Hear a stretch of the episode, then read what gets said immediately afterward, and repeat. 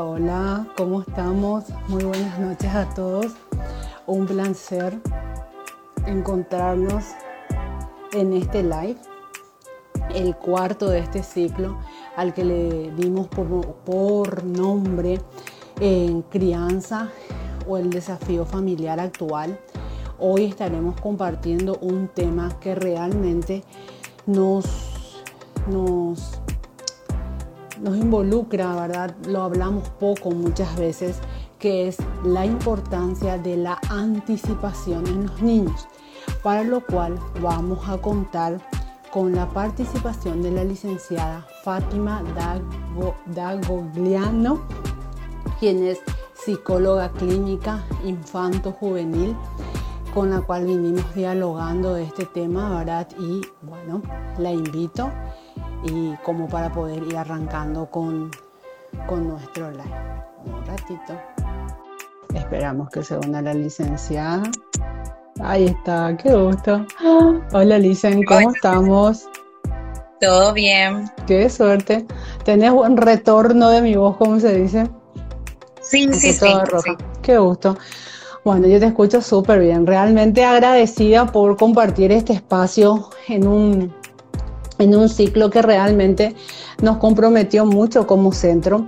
Me presento, te presenté a vos, no me presenté, yo soy la doctora Rosana Fonseca, soy pediatra neonatóloga, muy comprometida con, con los temas que venimos tratando dentro de este ciclo, porque realmente dentro de la consulta pediátrica, y eso lo discutimos siempre con los, eh, con los pediatras que formamos parte del equipo de, Neuro, de Neurocep y de el Centro de Especialidades Pediátricas, que la crianza realmente es una problemática familiar hoy en día, porque es como que venimos, traemos muchos, eh, muchos estigmas y estereotipos de crianzas tradicionales o las crianzas que recibimos queremos romper esos estereotipos, pero a veces nos desviamos en el camino de, cómo hacerlo, cómo plantearlo, el querer dar cosas que nosotros nos que no recibimos y tener la posibilidad.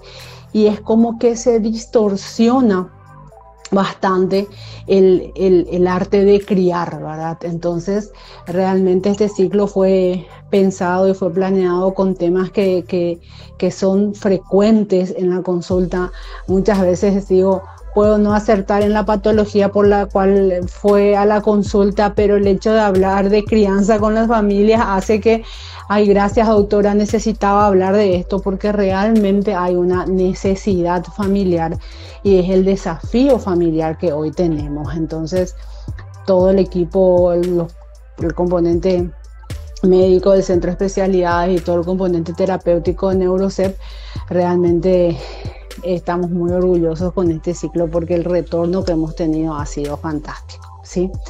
Así que antes de empezar a, bombardearte con algunas preguntas, que este tema creo que es clave, quiero recordarle a todas las personas que se están uniendo y que les agradezco por, por compartir con nosotros este live, que este, este live queda grabado en la cuenta de Instagram de Neurocep y queda disponible como podcast en, podcast en el canal de Spotify llamado Conexión Salvat. Bueno, Arranquemos. Hablamos de la importancia de la anticipación, ¿verdad? Y, hay muchas cosas que, que, son muy importantes que entendamos todos antes de, adentrarnos en el tema. Entonces, como, como para entender un poquito más, licenciada, antes tenemos que hablar, eh, digamos, antes de hablar del tema, tendríamos que hablar de los intereses de los niños. Es decir, los niños tienen intereses. en, ¿A qué nos referimos cuando hablamos de intereses de los niños? Bueno, primeramente hay que entender que los niños son seres humanos, así como los adultos. lo que le diferencia a ellos, lo que nos diferencia son los intereses, justamente, ¿verdad? Pero al fin y al cabo, tanto el adulto como el niño, ¿qué es lo que busca? La atención, ser, parte de un grupo social, sentirse importante, sentirse entendido. Entonces, partiendo por ahí, verá que, que tanto los niños como los adultos buscamos lo mismo, solamente que los intereses o, la manera de demostrar es diferente. ¿verdad? Entonces, cuando nosotros entendemos que los niños tienen también esa necesidad de sentirse entendidos, de sentirse importantes, ahí es donde, es donde está la clave, digo yo, para poder comenzar un buen camino, ¿verdad? Eh, también yo siempre digo que no hay una conducta eh, buena ni mala, es una conducta socialmente inapropiada, pero cada conducta tiene un objetivo, ¿verdad? Sentirse importante. Por ejemplo, que un niño esté saltando encima de la mesa es socialmente inapropiado, pero que salte en un trampolín está súper bien, ¿verdad? Entonces es el lugar dónde está ocurriendo, ¿verdad? Entonces, pero ¿cuál es el objetivo del niño ahí? Es sentirse importante, atraer la mirada del adulto. Tenemos que ser muy cuidadosos en eh, observar detalladamente a nuestros niños qué es lo que nos quiere decir con esa conducta. Posiblemente algo les algo le esté gustando mucho y no le dimos, ¿verdad? Entonces, ¿cómo lo está manifestando? Ahí es donde entramos a enseñarle a nuestros niños cómo manifestarlo de manera correcta, ¿verdad? Otra, otro de los muy importantes es eh, validar las emociones de nuestros niños, no ridiculizarlos, ¿verdad? Llamarle la atención de manera adecuada. De esa manera, tanto nosotros como el entorno y el niño es respetado. Si yo estoy gritando en un, en un cumpleaños, en una reunión social, el niño es expuesto, yo estoy expuesta y el grupo social también. Por sobre todo, ese respeto es importante, llamarle la atención de la manera adecuada, ser precisos en lo que buscamos de nuestros niños, ¿verdad? Entonces ahí es donde, donde queda eh, lo importante de, estas, de estos tres puntos anteriores para lograr eh, empatizar y vincularnos con nuestros niños. Qué, espectacular cómo arrancas porque es realmente tan importante y tan frecuentemente y hay veces que sin darnos cuenta, ¿verdad? Es como que minimizamos mucho los intereses del niño, ¿verdad? De eh, qué te va a gustar de esto, para qué querés esto, ¿verdad? Y por eso estás llorando, es decir, minimizamos, es decir, para él es importante, para ella es importante, entonces por más que capaz que a nosotros no nos parezca importante, eso no le resta, digamos, nivel de importancia al niño, es más, eh, les duele suele ser un motivo cuando pueden expresarse. Ellos refieren que les molesta cuando no le dan importancia para las cosas, no se le da la importancia que ellos le dan a las cosas que, que, son de su interés, ¿verdad? Y eso es algo que frecuentemente lo vemos. Y eh, Fátima... ¿Qué pasa bien, eh, doctora? Que perdemos la confianza de nuestros niños, ¿verdad? Porque ellos nos cuentan con tanto interés, algo que es tan importante para ellos y nosotros al minimizar perdemos esa, esa importancia dentro del vínculo de padres e hijos, eh, perdemos esa confianza que ellos vuelvan a contarnos cosas porque nosotros justamente no le estamos mostrando ese interés. Sí, no, tal cual, tal cual.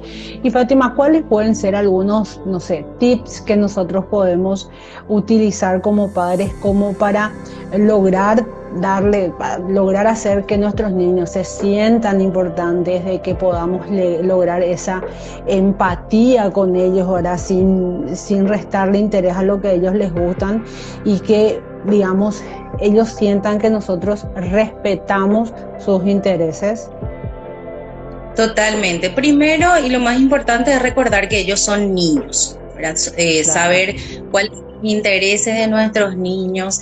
También es importante hablarles claro, ¿verdad?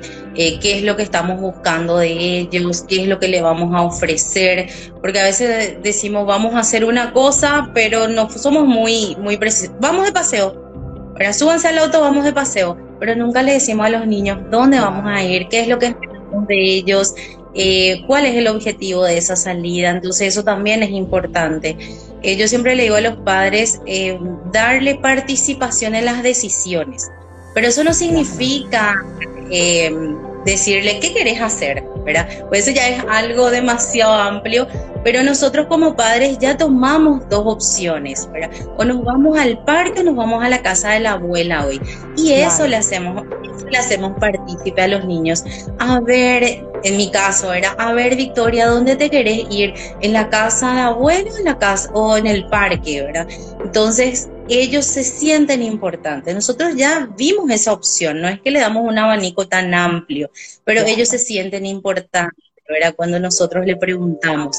Eh, hablarle muy claro, como decía anteriormente, qué es lo que buscamos de ellos, eh, qué es lo que estamos esperando de esa salida, de eso ir al parque, ir a la casa de la abuela, validar sus emociones, como, como dije anteriormente cuando le decimos hoy no vamos a poder ir al parque porque está lloviendo.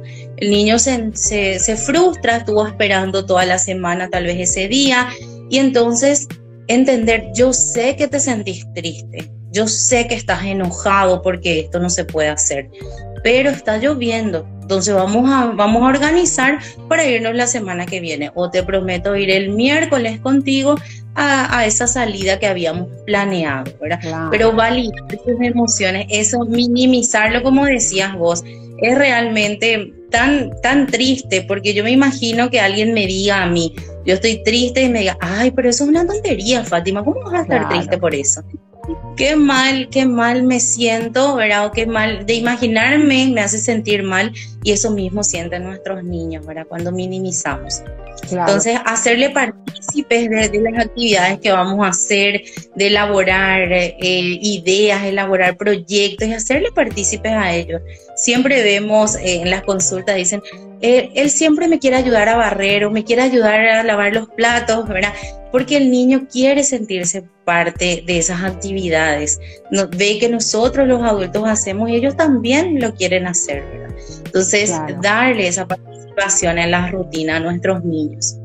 No, y es, es realmente, no sé, súper importante lo que estás mencionando porque es una vivencia que tenemos. Muchas veces el hacerles parte soluciona problemas que parecían así imposibles de solucionar. Y te doy un ejemplo práctico del que, que, vemos en el consultorio, que viene el doctor, a mi hijo no quiere comer, solamente quiere comer tal fruta o quiere comer tal, tal cosa, ¿verdad? Y ellos no quieren comer y muchas veces les digo cuando ellos son, digamos, niños de 3, 4 y de hecho de, de, 2 años, porque con dibujitos, le digo, háganle partícipe de la elaboración del menú. Eh, consigan stickers, les suelo decir, y pongan los lunes, pinten de color azul los lunes. ¿Qué vamos a comer de frutas? ¿Banana o manzana? Entonces ellos ya se sienten parte. Entonces como opción de martes ya no está la lección de lunes. Y vienen las mamás, me dicen, doctora, funcionó porque los niños se sentían parte y cuando querían volver a solicitar la fruta que siempre fue su predilección, el argumento es, pero vos me ayudaste a elegir la fruta de hoy, miércoles, día verde, y hoy nos toca comer mamón, no sé. Entonces los chicos van entendiendo y les gusta sentirse parte de esos procesos, mismo el vestirse, que suele ser caótico uno ya sabe qué ropa es la que tiene que usar en ese, momento. Entonces deja como dos opciones, ¿verdad? Entonces que el niño elija entre las dos opciones que nosotros, padres, ya predeterminamos, ¿no? Es el anda, vestite, sacan todo el placar y se ponen en invierno el short de playa y vos anda, cambiate, pero me dijiste que me vista y se arma un boom, bum, bum cuando pudimos simplificarlo así como lo dijiste, no es andar vestite, elijamos nosotros como dos opciones y ellos se sienten parte, siendo parte de la elección, ¿verdad? Así que realmente es una vivencia eh, diaria, cotidiana dentro del, consultorio. Total. Así mismo, y así como mencionabas con respecto a la alimentación, ¿verdad? Eh, a veces dicen, pero no quiere comer o tarda mucho, juega mucho, está viendo la tele. A ver, si, si es que nos organizamos y nos sentamos todos juntos a la mesa, porque ocurre mucho, ¿verdad? Dentro de la rutina familiar, que le ponen a los niños primero, ¿verdad? Entonces no forman parte de ese grupo, no están con los papás, están constantemente buscando, y dame de comer, y dame de comer. Si nos sentamos todos juntos, entonces se, se da ese momento social tan importante, ese vínculo familiar, ¿verdad? El niño empieza a comer más porque participa con los padres. Entonces, ese tipo de cosas están importantes No, totalmente. Los niños buscan ser parte y muchas veces es un problema de tomando el punto de la alimentación que no quiere comer, no quiere comer y le reemplazan por una tetina, ¿verdad? Y mal, mal hecho, coman, con, háganle parte, coman todos juntos, ¿verdad? Porque ¿qué pasa? Se sienta el adulto a comer y el niño quiere comer y es como que el adulto, ah, quería comer tranquilo, por eso le quiso dar de comer primero al niño. Yo suelo decir, reorganicemos padres nuestros horarios. El horario de la cena no es a las 10 de la noche, reorganicemos y cenemos con nuestro niño porque quiere sentirse parte, ¿sí? Bueno, y adentrándonos más aún en nuestro tema, ¿qué es la anticipación? ¿A qué nos referimos y que hoy en día tanto utilizamos? Porque ustedes los terapeutas nos trabajan duro y así parejo, trabajen en la anticipación, la anticipación, la anticipación. ¿A qué nos referimos cuando hablamos de anticipación? ¿Qué es la anticipación? Y en realidad, en términos sencillos, eh, es una estrategia que utilizamos los adultos para poder justamente mejorar la respuesta de los niños a los cambios. ¿Qué significa la anticipación? Un ejemplo de, o, en qué nos ayuda. Ayuda a los niños a organizar, ¿verdad? Mentalmente o visualmente, adaptarse a los cambios. Eh, esto lo hacemos nosotros los adultos tal vez sin darnos cuenta que se llama anticipación al utilizar nuestras agendas como profesionales, al organizar nuestra rutina. Eso es, eso es justamente anticiparnos. ¿En qué momento se utiliza esto con los niños? Voy a dar un ejemplo de, esto. imaginemos que estamos en el parque con los niños y le decís, eh, bueno, Juancito, vamos a bañarnos. Entonces lo primero que hace el niño es se pone a llorar, no, pero yo no, me quiero ir todo. se tira al suelo, ¿verdad? Todo el mundo te está mirando, dice, así dicen los padres, todos me estaban mirando, se tira al suelo, son berrinches, empezó a zapatear, tuve que alzarle upa, ¿verdad? Me lastimó, bueno, ahí yo le digo a los padres, bueno, imagínate, bueno, imagínate, Rosana, que vos estás enviando un audio. Bueno, estás enviando un audio, yo, yo vengo y te saco el teléfono y guardo, anda, bañate o anda, corre. La primera reacción es como de defenderte, estás enojado, estás furioso, estás... Sí, sí, te estoy mandando un audio, claro. Estoy enviando un audio, déjame enviar, ¿por qué te metes? ¿verdad?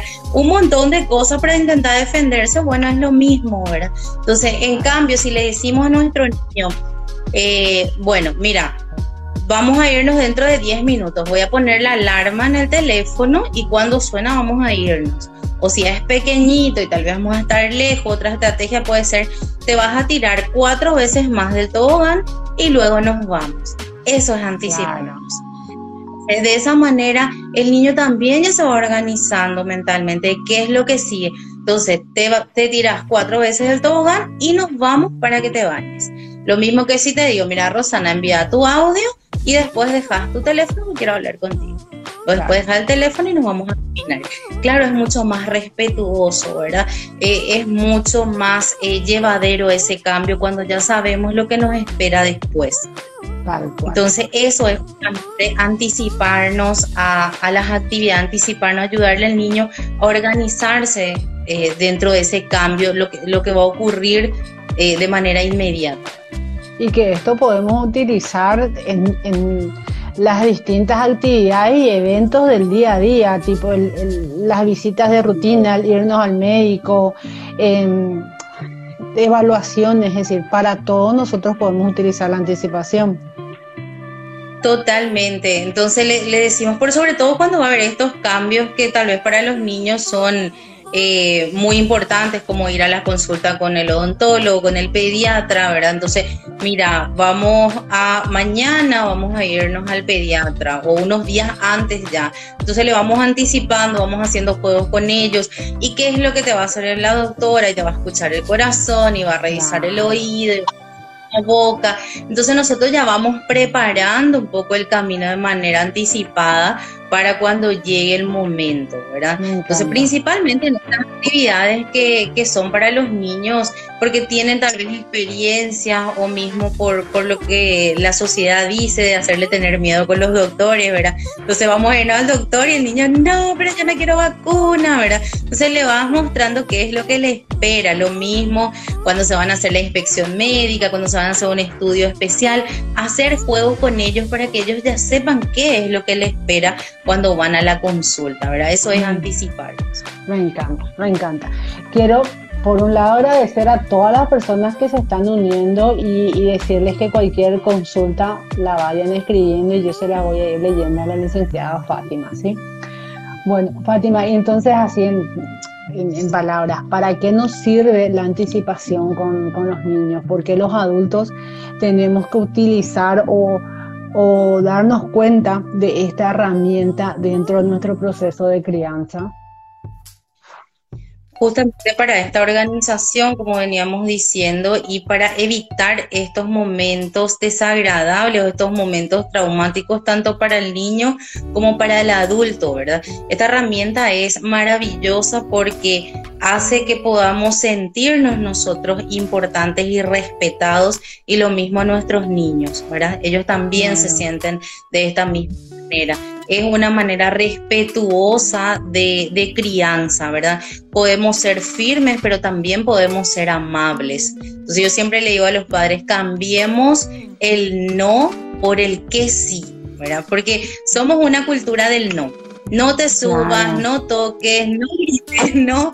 Entonces, eso es algo cultural. Y le digo, bueno, pero decirle que sí.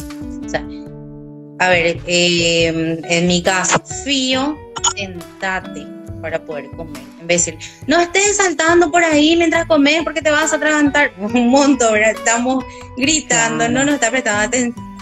Y se hace una situación desagradable tanto para el adulto como para el niño. Como decís vos, eh, llegan los adultos cansados después de un arduo día laboral y llegar a pelearse con el niño por una situación determinada que se pudo eh, evitar si es que nos anticipábamos a la organización de esa rutina tal vez o de esas actividades que íbamos a hacer, entonces todo se iba a dar de manera más respetuosa. Totalmente.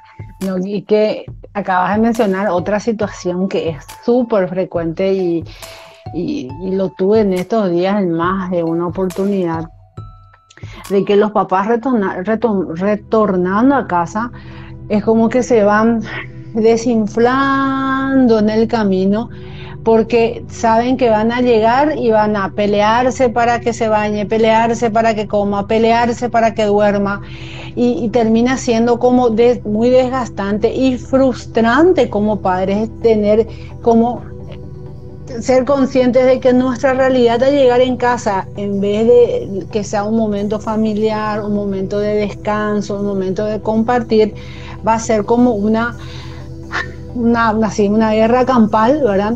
Debido a, no utilizar elementos de estos como la anticipación, de no ir hablando, de no marcar, digamos, esas pautas que hemos hablado también en los lives anteriores, de poder tener límites respetuosos, validados, pero tener límites con nuestros niños. Y realmente hay muchas familias que, que hoy una mamá me dijo, doctora, le preguntaba a la gente el domingo qué les podía hacer para no cuidarla a mi hijo, porque ella estaba tan sobrepasada en entre berrinche la pelea y me dice, el domingo busqué cosas que hacer para que no, para no cuidarla a mi hijo. Y esa, esa frase es muy fuerte, es, muy fuerte escucharla y, y, más aún sentirla, ¿verdad? Porque uno como, como mamá, como papá, uno busca ser la mejor versión que puede ser desempeñando el rol de padre y, sentir conscientemente que uno hizo eso para no hacerte cargo, porque no podemos controlar una situación, termina siendo realmente muy, muy frustrante. Totalmente, así mismo es. Pero qué importante es lo que estás mencionando también y justamente eh, comentar también acá, dada la oportunidad de que hay personas conectadas, muchas personas conectadas, de poder decirle que para, para eso existen los profesionales, para poder orientarle de manera individual, ¿verdad? En el OCB estamos eh, un montón de profesionales totalmente capacitados para poder orientarle de manera individual. Esto es algo general, pero también está eh, mamá María que tiene cuatro o cinco hijos y tiene esta situación específica y teniendo eh, en cuenta la particularidad, poder darle también esa orientación para que eso se haga de una manera más respetuosa y amena y real, ¿verdad? Porque dentro de lo que hoy estamos hablando, tal vez digan, bueno, esto no es real porque yo llego a las nueve de la noche, esto no voy a poder hacer. Entonces, dadas las circunstancias particulares de cada familia, poder ayudarle, orientarle, ¿verdad? Estamos justamente para eso, para poder ayudar a la familia, ese es nuestro objetivo, no solamente el trabajo individual, sino también estamos para estas consultas de manera de crianza, en qué le podemos ayudar dentro de, de su núcleo familiar y de acuerdo a sus posibilidades. Tal cual, porque muchas veces me dice, doctor, no le puedo mandar psicólogo a mi hijo un año. No, ustedes se van a ir al psicólogo porque son los que necesitan el apoyo y la contención para poder, digamos, marcar y disfrutar y criar y disfrutar el proceso, ¿sí? Por sobre todo disfrutar, ¿verdad? Totalmente, es que, es que tiene que ser eso, ¿verdad? Y, y te quiero hacer la siguiente pregunta ahora, porque hay veces que se dice que los bebés chiquititos no entienden, es decir, a partir de qué edad nosotros podemos utilizar la anticipación por ejemplo, es decir, desde qué edad nosotros podemos decir los niños comprenden, por decir así. Desde siempre y también hay un hasta, hasta siempre, ¿verdad? o sea, esto desde siempre y hasta siempre. Esto es una manera de organización, una manera de vivir de manera adecuada, respetuosa, organizada, ¿verdad? Porque ocurre mucho dentro del núcleo familiar y qué voy a hacer y no, y no sé, y no tengo nada que hacer. Y después había sido, se te olvidó un montón de cosas que sí eran importantes, entras en una rutina desde el adulto que a veces dice, ya no tengo más ideas de qué puedo cocinar, ¿verdad? Entonces, si nosotros organizamos eso, nos va, nos va a solucionar la vida, ¿verdad? A veces no nos damos cuenta que estamos haciendo lo mismo o a veces no nos damos cuenta de que sí podían haber ciertos cambios que eran más favorables para nosotros de acuerdo a nuestro tiempo, a nuestra rutina. Entonces es importante utilizar la anticipación y, la organización en sí, ¿verdad? Eh, siempre, siempre yo creo que es la manera más respetuosa cuando pensé hacer, cuando pensé hacer, cuando pensé hacerte esta pregunta, dije, yo pensaba, ojalá que me diga desde los primeros meses y tu respuesta me gustó más todavía que es desde siempre para siempre, porque nosotros hablamos mucho de la anticipación. En el retorno al trabajo, la mamá que, que está dando de mamar, que muchas veces me dicen, ¿va a entender mi hijo? Claro que va a entender. Nuestros bebés entienden desde, desde, desde la panza, entienden, ¿verdad? Y les suelo decir, el que inventó la frase, andate sin que se dé cuenta para que no, no llore, fue la peor idea que pudo haber generado el ser humano porque el niño se queda, a veces no quiere comer, pero porque se siente abandonado. Su mamá desapareció y nadie le contó que, iba que, que, no iba a estar, nadie le contó qué iba a pasar. El niño se una sensación de abandono, sientes si uno de repente desaparece tu, el, ser con el que más estás conectado. Y yo hablo muchísimo eso con las mamás que que fue justamente en un taller que estuve con, un grupo terapéutico que, que y cuando hacemos las asesorías de lactancia, así con las asesoras que que siempre voy hablando de que la vuelta al trabajo hay que contarle al niño, mi amor, es la semana que viene, voy a volver a trabajar, te voy a dejar mi leche, te vas a quedar con fulano, vas a tomar de esta forma, voy a venir cuando volver cuando más calor haga, yo qué sé, pero marcar como una hoja de ruta y mencionarle al chico porque es esto, es desde siempre y para siempre, me encantó la frase de que tenemos que utilizar la anticipación. Si los adultos nos anticipáramos más, si hiciéramos toda una línea en nuestras actividades para el día siguiente, estoy segura que al final del día vamos a decir menos veces, de, me olvidé de esto. Así que es, es tal cual. Fátima, ¿Y, cuáles pueden ser algunas estrategias que podemos usar como padres para, para trabajar la anticipación? Bueno, acá, acá vamos, a, vamos a mezclar un poquito también ya para poder ir dando más información y más ejemplos para, para las familias de algunas de las estrategias. Ya estamos hablando un poco de la anticipación y la rutina acá, ¿verdad? Entonces, eh, puede ser utilizar una pizarra diaria. Bueno, yo les muestro porque yo soy así, yo no me puedo quedar quieta. Entonces, yo ya hice esto para que ustedes puedan tener una idea de una pizarra hija. A ver si me alejo. Bueno, entonces ahí le puse lunes, martes, miércoles, jueves, viernes, sábado y organizar nuestra rutina. Entonces, acá tal vez primero eh, mis dibujos maravillosos. Eh, bueno, Hermoso. acá. Cepillarse, desayunar, jugar, bañarse. Y acá es donde le anticipamos esas actividades también que, que no forman parte de la rutina, pero que este lunes sí vamos a hacer. Ir al doctor, por ejemplo. Entonces, el niño ya sabe que después de estas actividades de eh, cepillarse, desayunar, jugar, se debe bañar porque viene mamá a llevarle al doctor o se va con papá al doctor, ¿verdad? De esta manera el niño ya sabe qué actividades le faltan eh, en el día, qué actividades hizo y acá donde podemos poner, si, si hacemos con pizarra, acá entonces le podemos poner el check, las actividades que ya vamos realizando. Entonces el niño también se va organizando que cada vez falta menos para, no sé, usar el teléfono, que es una, una realidad, o para cuando viene, eh, falta cada vez menos actividades para que llegue mamá a la casa. Entonces de esta manera también se va organizando el niño y va viendo que cada vez falta menos para ese momento que él espera con tanta ansia, ¿verdad? Claro. Y acá también es importante poder decir que es importante incluirle a nuestros niños dentro de esta herramienta, utilizar la pizarra, utilizar eh, hojas, carteles, ¿verdad? Em, incluirle a él y decirle qué podemos hacer. Vos sabés que el día miércoles es tu día libre y podés eh, a la tarde. Entonces, ¿qué podemos hacer el miércoles de tarde? ¿Te parece si nos vamos al parque o nos vamos al shopping? Entonces, que también se sienta parte de eso. Lo mismo al, al, al ir marcando las actividades que vamos haciendo, démosle al niño esta participación. Nosotros ya hicimos todo pero que él vaya marcando o vaya poniendo una carita feliz. Les encanta a los niños eso, la carita feliz y la carita triste. Ahí inclusive podemos marcar cosas que a nuestros niños no les gusta tanto, una fruta como media mañana, pero al tener esta carita feliz estoy segurísima que lo van a lograr.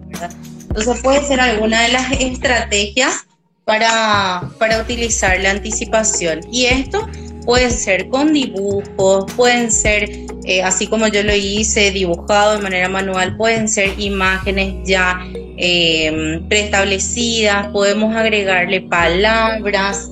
Acá tengo otro donde eh, están también agregadas las palabras. Mira, desayuno, vestirse, ya cuando nuestros niños están en periodo escolar y bueno, van reconociendo las letras, este tipo de cosas que podemos ir utilizando también. Vamos adaptando un poco de acuerdo a, a la edad de nuestros niños.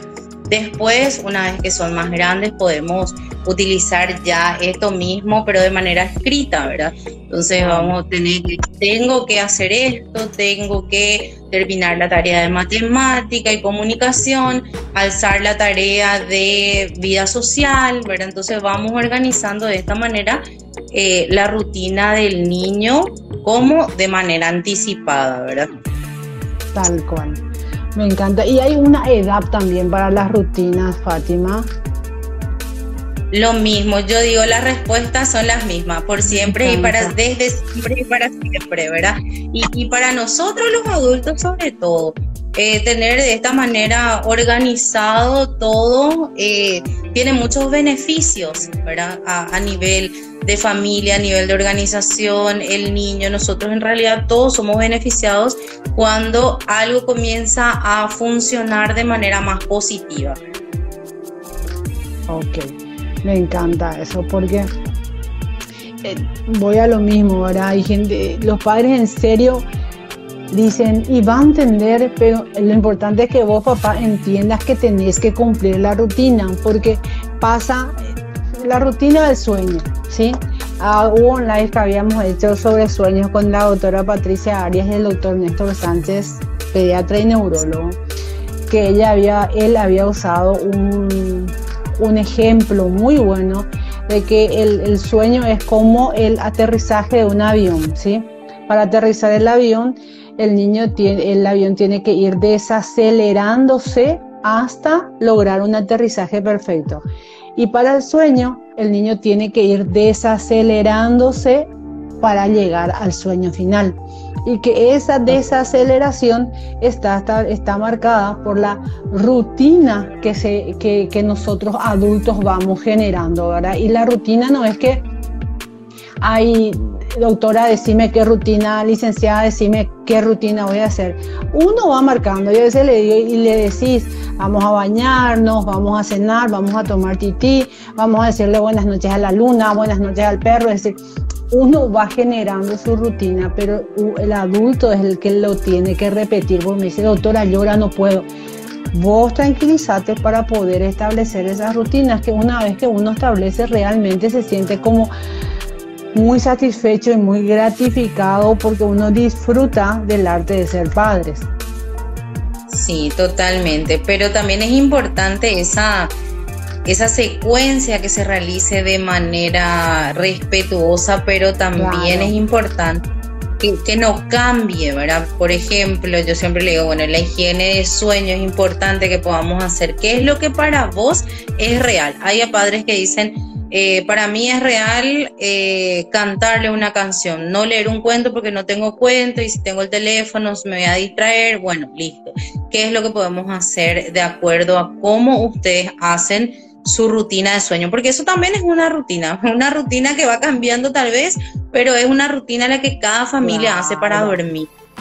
Pero lo que tenemos que establecer es una ruta justamente que le pueda organizar al niño, al bebé más pequeñito le bañamos tal vez, le bañamos, le, hacemos un baño ya eh, sin tanto ruido, nosotros le hablamos más despacio, le cantamos canciones más lentas, vamos entrando en ritmo justamente para mantenerle tranquilo al niño. Ya la tele no va a estar encendida a todo volumen, la gente va a estar hablando más bajo, el nivel de energía de la casa también, no tantas luces, luego le hacemos un masaje, luego le vestimos, le cantamos, le damos pecho le contamos un cuento y le hacemos dormir, ¿verdad?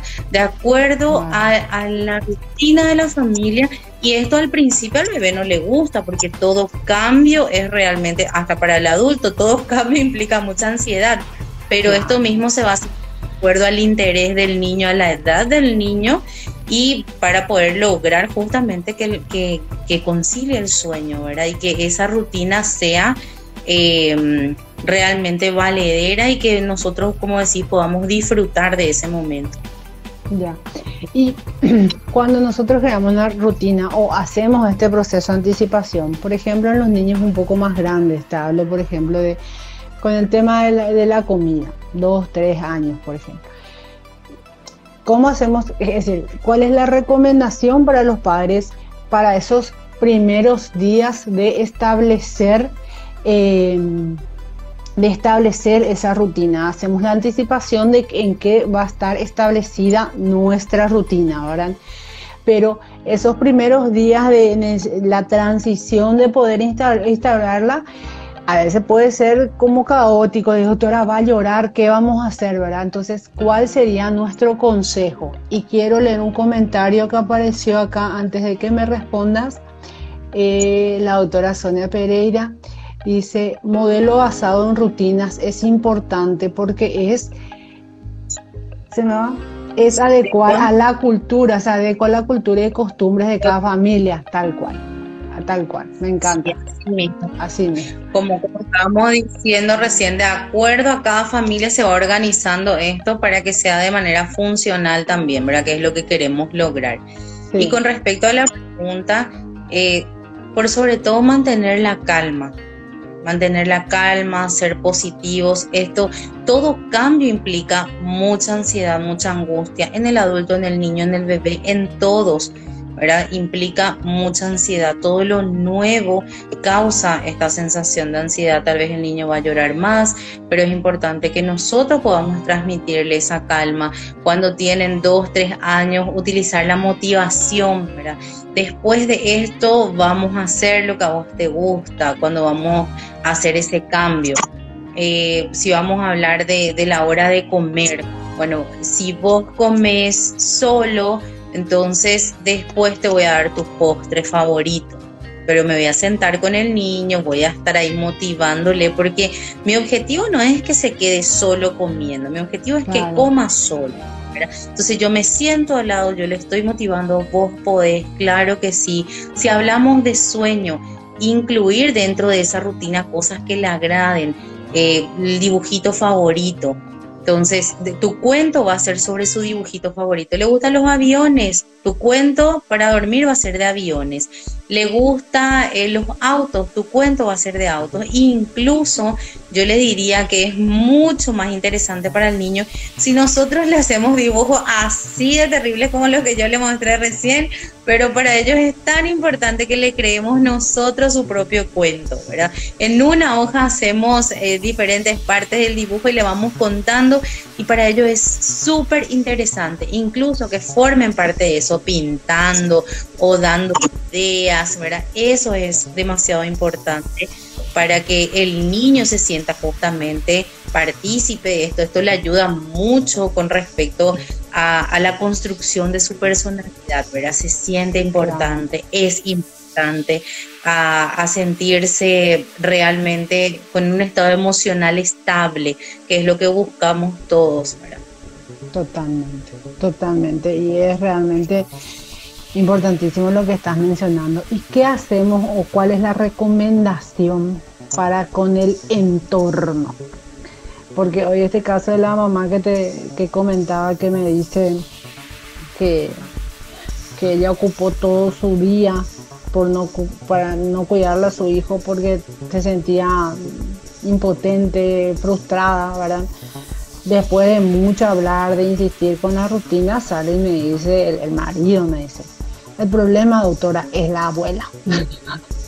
Con, en el tema de establecer rutinas, ¿cuál es la recomendación? ¿Cómo hacemos em, para, para poder hacer que el entorno nos apoye? Y es importante escucharle también al entorno, ¿verdad? Hacerle partícipe al entorno. Yo siempre le digo eh, a los padres, a veces mi, mi, mi consultorio es eh, como una sala de escolar, ¿verdad? Le digo, ¿quiénes están con Juancito?